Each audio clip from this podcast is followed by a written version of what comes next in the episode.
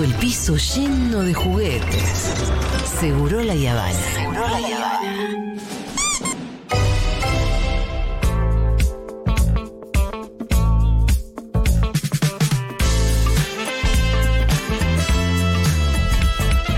Julita, estuviste bárbara en el método Rebord. Ay, gracias. Hola, Seguroles. Eh, bueno, me dormí a las 2 de la mañana por mirar eh, el método reborde Ay, con tontita. Julita, pero espectacular de principio a fin. ¡Qué mujer! Ay, tonta. Julita, qué hermoso el método que hiciste con Rebord. Fue espectacular, realmente. Bueno, gracias, gracias, Te admiro mucho, admiro mucho a Rebord también. Me parece increíble lo que se genera en esos espacios, pero me parece increíble que te escucho hablar dos horas y media y no me canso y podría seguir escuchándote. Por eso claramente escucho Segurola todos los días. Bueno, gracias, Bueno, tontis. les mando un abracito y nada, hermoso, hermosísimo. Un abracito a todo el mundo, un abracito. Muchas gracias, gracias, gracias. Eh, bien, momento de la columna del señor Pitu Salvatierra. Así es, Juli, capítulo 9. Bien, capítulo. ¡Fa! Nos falta uno ¿Ya? solo. Uno solito nos falta. ¿Sí? Eh, Uno solito. ¿Se nos termina que llegamos al presente? Ya llegamos a. a- Vamos a intentar a ver Muy si bien. nos da el tiempo, que siempre nos corre el tiempo. Sí, ¿dónde nos habíamos quedado, Pitu? Justamente nos quedamos en ese estallido del 2001 y me parece Total. que tenemos unos adelantos. Previously. El movimiento villero peronista. El pueblo empieza a encontrar distintas maneras de lucha y una de ellas son los piquetes que se generan con esa mistura de no solamente los obreros perjudicados, sino los que estaban desempleados que entendían que sosteniendo el trabajo de los empleados estaban más cerca de conseguir empleo, porque si estos se suman a la fila de desempleados cada vez somos más y más difícil. Exacto. Surgen de esta manera el MTD, por ejemplo, Teresa Rodríguez, Ajá. parece el MTD Aníbal Verón, el MTD General San Martín. La CTA fue el gremio que vio el surgimiento de estas organizaciones, los contuvo y los invitó a ser parte de esa vida política. Mientras ocurría todo esto, la organización villera, como la veníamos conociendo de los años 30, empieza a mutar. La lucha histórica había sido por el hábitat. No había habido pelea por hambre antes. Ajá. Entonces estos dirigentes villeros en este momento se debatían entre ser punteros o ser militante de alguna organización social. El punterismo le iba a dar un mejor pasar momentáneo. Sí. En esta sociedad empiezan a surgir otras alternativas de lucha, como por ejemplo las empresas recuperadas. Ya al final del gobierno de, de la Rúa aparece otra manera, otra de las formas experimentadas de organización social fueron las asambleas, las asambleas barriales. Así llegamos a una situación compleja que da un estallido tremendo en diciembre del 2000. Bien, nos quedamos en un momento culminante de la historia argentina. Estalló el conflicto de diciembre del 2001, donde hubo saqueos. Ah, pa- quizás la mayoría lo debe saber, ¿no? Pero no está mal refrescar. Eh, tengamos en cuenta que en los primeros días de diciembre del año 2001 se decreta el corralito, Sí. eh, que básicamente es la imposibilidad de contar, de que la clase media, los sectores trabajadores contaran con el dinero que tenía depositado en los bancos de sus cuentas. Eh, al principio se podía sacar 200 pesos por semana, a medida que iban pasando los días, esto se hacía complicado porque los bancos no cargaban los cajeros, no había acceso al dinero, se notaba que no había dinero. No había plata en la calle, la idea No es había- que no, había una costumbre de, de usar la tarjeta de débito. Claro. No, ahí aparecen los Posner. Claro. En ese conflicto aparece la, ma- el- el- la manera de pago electrónico, ¿no? A la cual la gente no estaba tan habituada, Sí, no había mucha confianza. Y igual tampoco se hacía efectivo después el depósito en la cuenta del comercio. Era todo un lío. Eh, y por primera vez, o, o no por primera vez, una vez más en la historia confluyen eh, dos sectores sociales. Aquellos piqueteros que habían iniciado sus conflictos en el año 95, 94, combatiendo al neoliberalismo, arrancando allá por Cultural Co y todo lo que se había generado a través de ese inicial piquete de, de una mixtura social como veníamos hablando, junto con el reclamo de la clase media de poder acceder a su, a su, a su dinero, a su guita, a la guita. Eh, que esta se manifiesta con eh, lo que denominamos cacerolazo, que es el Sí. ruido de ollas y de tapas de ollas en las calles porteñas, en la zona más pudiente de la Argentina inclusive. Que no era la primera vez que sonaban las cacerolas. No. En los 80 ya habían, Ya habían ¿no? sonado alguna vez. Eh, empieza a ver el cántico Piquete y Cacerola, Claro. la lucha es una sola. Claro. ¿Qué día terminó ese cántico? ¿Qué día eh, la cacerola dijo, eh, piqueteros vayan a trabajar que no me dejan El día, a mí? el día que la clase media se compró el primer plasma. Pasó tan rápido la clase media de cacerola al plasma que se olvidó rápido. Para Mundial 2002, cuando se Claro. ganó el plasma para Mundial 2002. Ah, la, la piquete ya. Bueno, pero durante esos días, eh, los últimos días del mes de diciembre del 2001, el cántico era piquete y cacerola, la lucha era una sola, eh, y el descontexto era generalizado y un estallido social generalizado y total en la, en la Argentina, donde estaban involucrados los desocupados, los trabajadores, los, eh, los depositarios, los comerciantes. La Argentina se prendió fuego durante esos dos días fatídicos, como resultado eh, más de 30 muertes a lo largo y a lo ancho del país, y la renuncia del presidente en ese momento de la Rúa. Luego de, del conflicto del lindo, del lindo americano, del, de diciembre. El, el Sí. inconsciente, no sé quién el te sí. Desde el conflicto de diciembre del 2001 hubo como un momento de mucha mucho bucillo ahí en, en los barrios, mucha efervescencia política, mucho debate. Se tenía mucha conciencia de que había pasado algo muy importante esos días. Sí, sí. Em, algo como que le había devuelto al pueblo, de alguna manera, eh, el poder. El la- protagonismo. el protagonismo. eh, ahí el, la. El pueblo decidió la renuncia de la Rúa. Yo creo que el, eh, Y en un punto el pueblo tomó eso y dijo, bueno, entonces ahora empecemos a decidir nosotros cosas. los días después del conflicto, Sí. ya con la renuncia de la Rúa, no había tanta claridad de qué hacer después. No, no. Sí seguro había no. conciencia de que había pasado un momento histórico. Yo quiero decir alguna cosa que, que pasaba dentro de las villas en este diciembre. Yo quiero decir que paradójicamente Sí. se recuerda en la mayoría de las villas. que vos te la perdiste. Sí, yo me la perdí. Pero reconstruyendo, es paradójico que se recuerde como una de las mejores fiestas, Sí. la fiesta del 2001. Cuando vos hablas con los vecinos y dices, Pito, acá había asado en todos lados. Eh, eh, bebida había en todo lado. Pero por los saqueos. Por los saqueos que había habido previo. Mirá. Entonces acá se comió y se bebió como pocas veces en la fiesta ese fin Sí, de año del sí. 2001. Y había una carga que los trabajadores humildes no habían experimentado durante mucho tiempo, que era la no demanda de tener que comprar algo para que estrenen los chicos. Porque estaba todo el sistema roto, nadie estrenaba nada.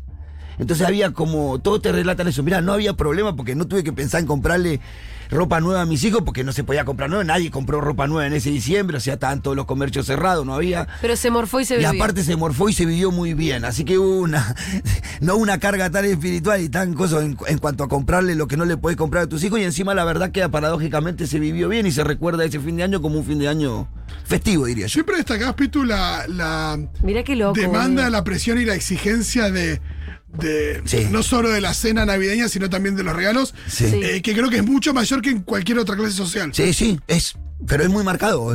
Eh, Es angustiante la. Ya a mediados de noviembre ya empieza la angustia de los padres. eh, De- ¿Qué le vamos que le van a comprar a los chicos? ¿Qué zapatilla le va a y, comprar al como, y como si ese fin de año por ahí terminara, fuera una especie de, de esperanza frente al que viene, una forma de cerrar lin- linda de cerrar un año difícil, pero tiene una carga que no tiene en otras clases. Bueno, en los sectores populares es una carga tremenda eso. Y en este fin de año de 2001, fin de año fatídico para el país, no había esa carga.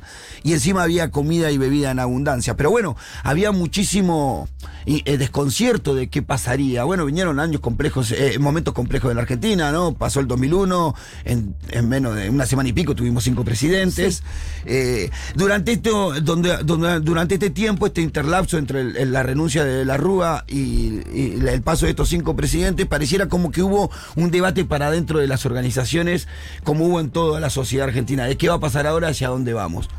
Así llega el gobierno provisorio de, de Dualde. Eh, la verdad que durante el interru- interrumno de Dualde, los movimientos sociales optaron por distintas estrategias de acción social y política frente al Estado.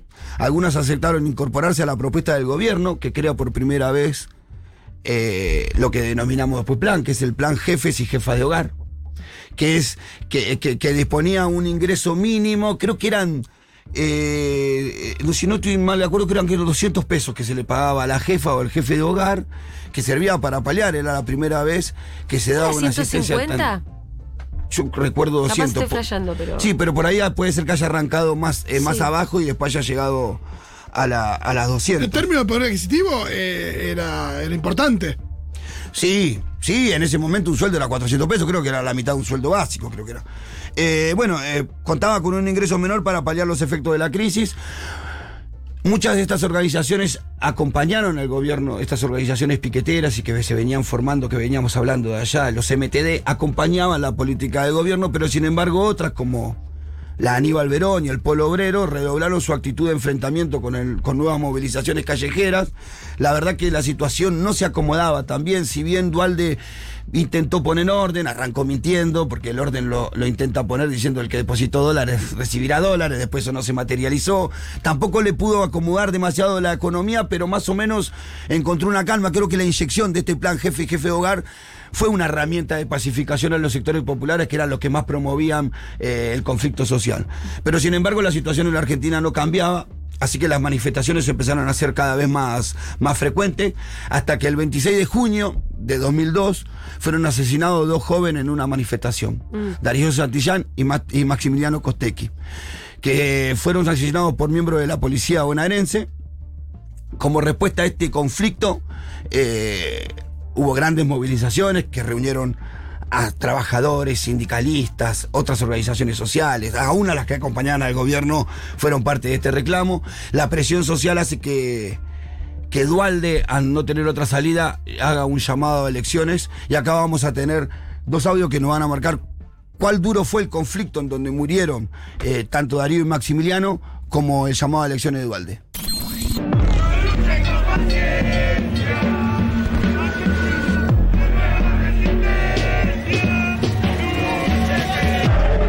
Impresionante el avance de los piqueteros. Aparentemente iba a ser algo muy pacífico, pero se está descontrolando todo. Puente Purredón, comenzaron los impactos de balas. Vemos de qué manera están disparando balas hacia todos lados. Es un descontrol, hay incidentes. Disparos a todos lados, terrible descontrol, está viviendo aquí. He decidido que dentro de cuatro meses a partir de hoy, los argentinos elijan en internas abiertas y democráticas sus candidatos a presidente y vicepresidente de la República. Y 120 días después, todos decidiremos quién nos conducirá los próximos cuatro años. Yo deseo que los argentinos podamos elegir todas las autoridades, pero esa es una atribución que le corresponde al Congreso Nacional y a los gobiernos provinciales. Necesitamos un gobierno fortalecido por el voto popular que sea capaz de llevar a la práctica las grandes reformas que apunten a un desarrollo económico sustentable. El desarrollo económico sustentable es el único camino para luchar contra la pobreza y la desocupación. Ahí llamaba Dualde a las elecciones y otra vez eh, nos encontramos envueltos en una campaña presidencial. Campaña paradójica porque también revive muerto, porque uno de los que empieza a estar en carrera con grandes posibilidades de volver a conducir los destinos de la práctica es justamente Carlos Saúl Méndez, Total. quien hace una gran elección para el gobierno que había tenido, ¿no? Ganó. Eh, ganó, exactamente, ganó, Ganó. la primera vuelta. Sí. Eh, el que entra segundo es un tipo del sur, Ah. poco conocido. La verdad que nadie podía pronunciar su apellido. Medio raro, no lo habíamos escuchado mucho. Ahora, para, antes que entremos en esta elección, em, qué impresionante de cualquier manera lo que generaron los asesinatos de Costec claro. y Santillán en nuestro país, ¿no? Em, obligó a Dualde a renunciar directamente. Sí, claro. O sea, Dualde igual nos debía una elección, pero, pero lo obligó a renunciar y no, no, no. No había manera.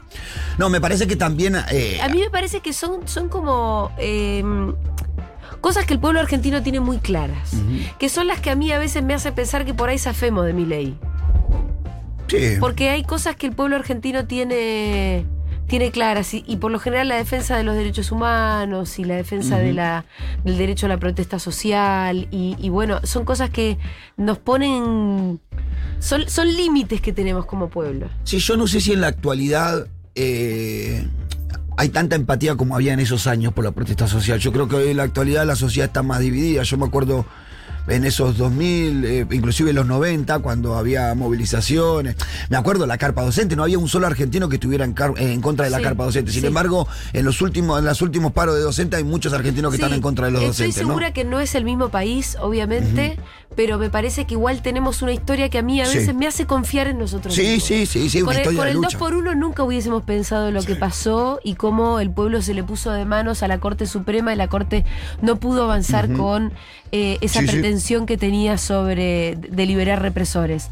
Em, lo de Costequi y Santillán también es como un capítulo de la historia argentina en la que el pueblo dijo, esto no, No. esto no. No, y aparte venía con una fuerte historia, como vimos en el capítulo anterior, los movimientos piqueteros fueron acompañados continuamente por la represión estatal y la muerte de sus militantes. O sea, todas las organizaciones, o la mayoría de las organizaciones, tienen el lamentable eh, eh, honor de llevar los nombres de sus propios muertos. Eh, ahí tenemos Verón y todos los relatos de todos los que mataron, no sé, desde, el 95, donde empezaron la modalidad piquetera, hasta la muerte de, de Costequi Santillán, murieron un montón de personas y la represión eh, sanguinaria y bestial del Estado fue una constante contra estos grupos. Y en este momento no fue, bueno, recién escuchamos los audios del relato del periodista, tiros y balas para todos lados. Eh, al principio el gobierno de Dualde igual intentó tapar la situación, pero después con el- cu- cuando fueron apareciendo las fotos y los videos del accionar de la Fuerza de Seguridad, no quedó otra que, que renunciar. Sí, la presión fue de toda la sociedad hacia la presidencia provisoria de Dualde y Dualde no le quedó otra que eh, llamar a elecciones. Eh, como decíamos, en una campaña particular en donde se presentaron los candidatos y había eh, dos candidatos que tuvieron mejores resultados la primera vuelta. Uno era Menem, que venía de, de haber desarrollado el neoliberalismo fines del 80 y durante todos los 90. eh, incrédulo para aquellos que, que estábamos mirando esa selección. A mí me tocó mirarla de, de privado de libertad, pero era incrédulo que un tipo que había causado tanto daño pudiera estar otra vez en carrera. Sí, igual estaba todo tan polarizado que ya se sabía que Menem perdía un balotaje contra Sí, quien sí, fuera, sí, ¿no? sí. Por eso él no se presenta, ¿no? Eh, pero ah, sin embargo, cuando pienso, mientras estoy diciendo esto, estoy pensando y decir, bueno, pero Macri todavía está. Macri también está en carrera y hizo un desastre parecido al de Menem, ¿no? Hace Sí. poquito. Así que no cambio mucho en Eh, eso. no, y les- a Macri le llevó menos tiempo. Sí, hacer tal mucho desastre. Si, si hubiera tenido los años de Macri, de, de Menem, te hubieran hecho un desastre tres veces mayor. Pero bueno, viene la campaña del año 2003. eh, en la prim- el resultado de la primera vuelta gana Menem, eh, por poco le gana a, a Néstor Kirchner, que sale segundo. Néstor Kirchner, un gobernador del sur de la ciudad de Buenos Aires, Santa Cruz, poco conocido.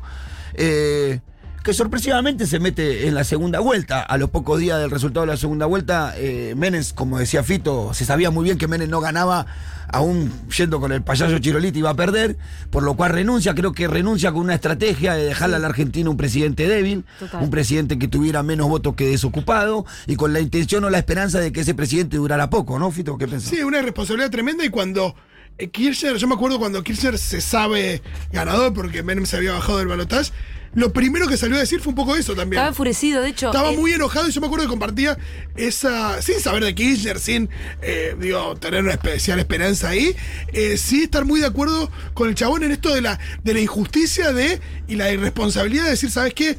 Vas a ser presidente con el veintipico por ciento de los votos en vez del 50. Em, eh, hay un libro que creo que es de, de compilación del topo de votos sobre Néstor, que tiene artículos de distintas personas, y hay un artículo que escribe Alberto Fernández que cuenta el momento en el que Alberto, que era como medio jefe de campaña de Néstor, se entera que Menem había renunciado, lo va a ver recontento a Néstor, decirle, ya sos presidente, Menem renunció al balotaje.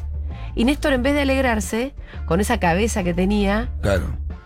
Eso. que se Dijo, da claro, Sí, se da ver- cuenta. se da Eso de ver la cuenta, jugada. se La vio, la vio la jugada. Vio, la jugada de Menem y, lo, y bueno, y se pone a recontraputear y Alberto pone ahí como diciendo, yo no entendía, ¿por qué puteaba si ya era presidente? Claro, no. Claro, Néstor se da cuenta lo que le hace Menem, que hace que tenga que asumir con un 22% de, de votos, con fue- mucha menos una clara legitimidad de lo que le hubiera dado un balotage donde más de la mitad de las personas lo Sí, votado. hubiera sacado el 60%, seguro, seguro, cerca del 60% como se daban las cuestiones. Pero bueno, Sí, evidentemente, más allá de que ahí venían votos prestados, digo, votos digo, contra Menem y no tanto a favor de él, Pero- es otra No situación. importa, es otra situación. Es el triple de votos. Hay gente que es obvio que fue y metió la boleta tuya en la urna. Pero más allá de eso, hubo un tuerto del sur que gana las elecciones y asume su presidencia y de esta manera hace el juro, el, jura como presidente.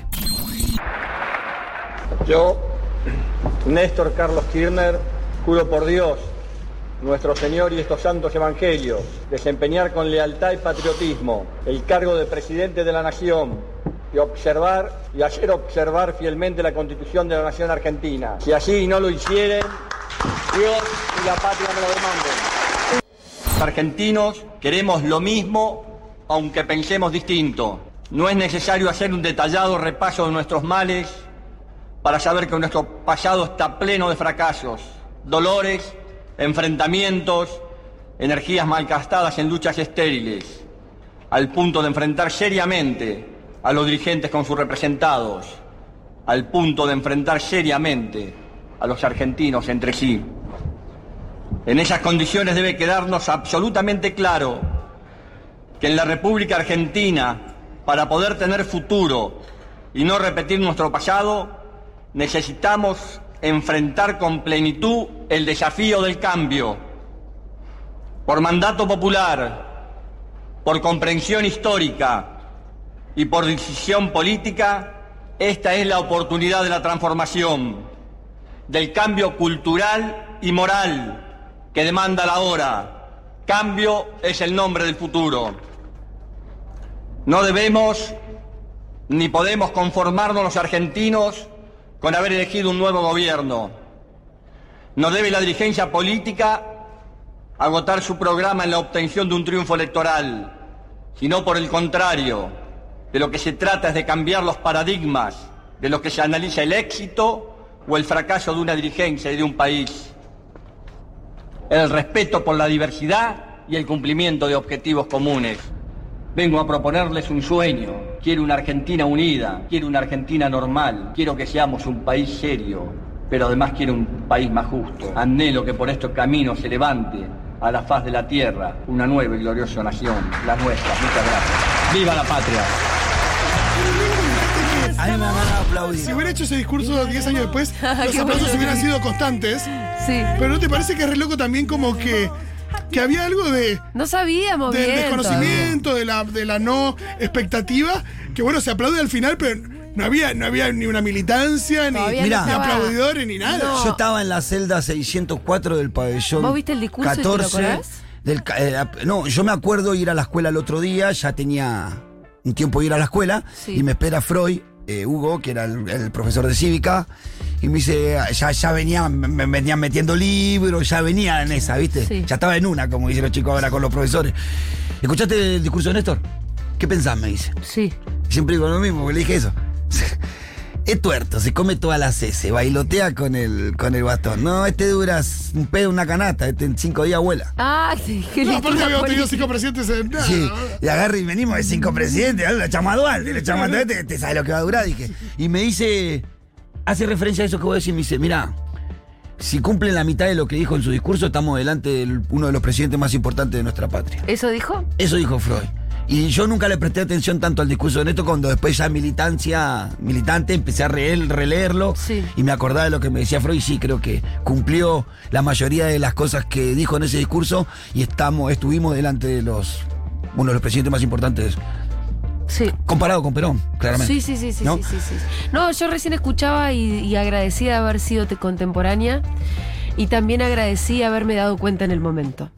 Sí, bueno, para mí, yo siempre. No, no, no, yo no me di cuenta de ese momento. Digo, agradezco haber. eh, claro, ser parte de haber eso. disfrutado. Claro. sí. Más que haber militado, incluso haber disfrutado, como cu- cuando, cuando empezábamos a, qué sé yo, a asumir que, que Néstor venía a hacer lo que, lo que muchos soñábamos, ¿no? Como que venía a levantar las banderas que muchos teníamos, que ya habíamos guardado, digamos. Sí, también había una desconfianza que por el hecho de ser el delfín de Dualde. Claro. Sí, claro. Digo, para, imagínate para la juventud, Dualde era la cosa más, Sí. era una cosa bastante siniestra. También tenía que ver con esto de, de el comportamiento respecto de eh, hasta algo más Sí. liviano, si querés, como el tema de la noche eh, bonaerense, las salidas, el tema de. de- de- de- Del horario. y, y ni hablar de, de la maldita policía bonaerense y todo eso. Había una carga de Dualde que sí, bueno, el que pone Dualde, ¿cuán diferente puede llegar a ser que Dualde? Sí, además que no sabíamos, ni lo No, conocíamos. por eso. Bueno, pero él hizo los movimientos necesarios, ni bien asumió como para desprenderse de eso y reconstruir una Sí. patria, me parece. Yo, lo que puedo decir de Néstor Kirchner, que yo en ese tiempo estaba privado de mi libertad, no tenía ni idea de qué iba a hacer de mi vida y sin embargo él estaba eh, construyendo los cimientos de una patria que iba a permitir que después yo pudiera militar, con- concretarme como persona y en definitiva siempre lo mismo. Néstor estaba pensando en mí cuando yo no sabía ni qué iba a hacer de mi vida, ¿no?